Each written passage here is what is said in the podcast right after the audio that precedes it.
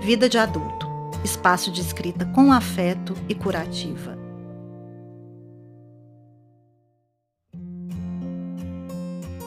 Eu sou Fabrícia Amor e escrevi o texto de hoje, Dia das Crianças sem Criança.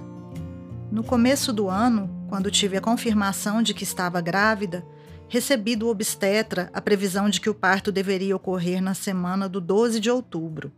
No Dia das Crianças, você terá sua própria criança. Que presentão, hein? disse ele. Mas o presente não veio. No meio do caminho havia um aborto espontâneo.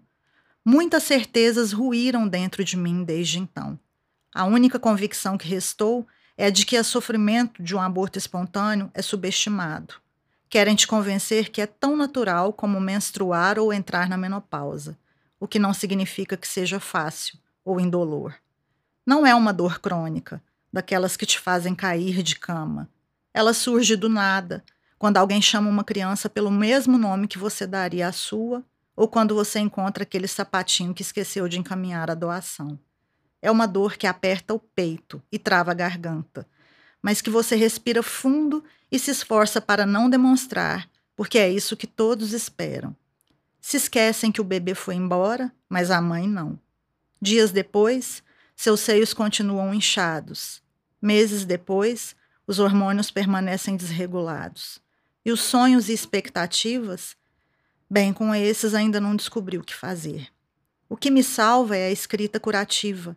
Apesar de não faltar gente com escuta empática e amorosa ao meu redor, algumas dores são tão profundas que é difícil falar. Então, digitar no computador frases aparentemente desconexas pode ser o começo de um desabafo. Reler e reescrever essas frases permite que pensamentos e sentimentos tomem forma. E quando se vê, o que era tão complicado de dizer está bem ali, na sua frente. Sei que a dor é um processo e acredito estar no meio dele. Pouco a pouco, alguns avanços vão surgindo. Tenho um vestido azul que é o mesmo que eu usava no dia em que soube que estava grávida. Ficou parado por meses no armário, mas já consegui voltar a usá-lo. Ele marca a passagem da mãe que daria a luz para outra que não quer viver na escuridão. Enquanto tento abrir as janelas, transmuto a penumbra em palavras. Obrigada por me ouvir.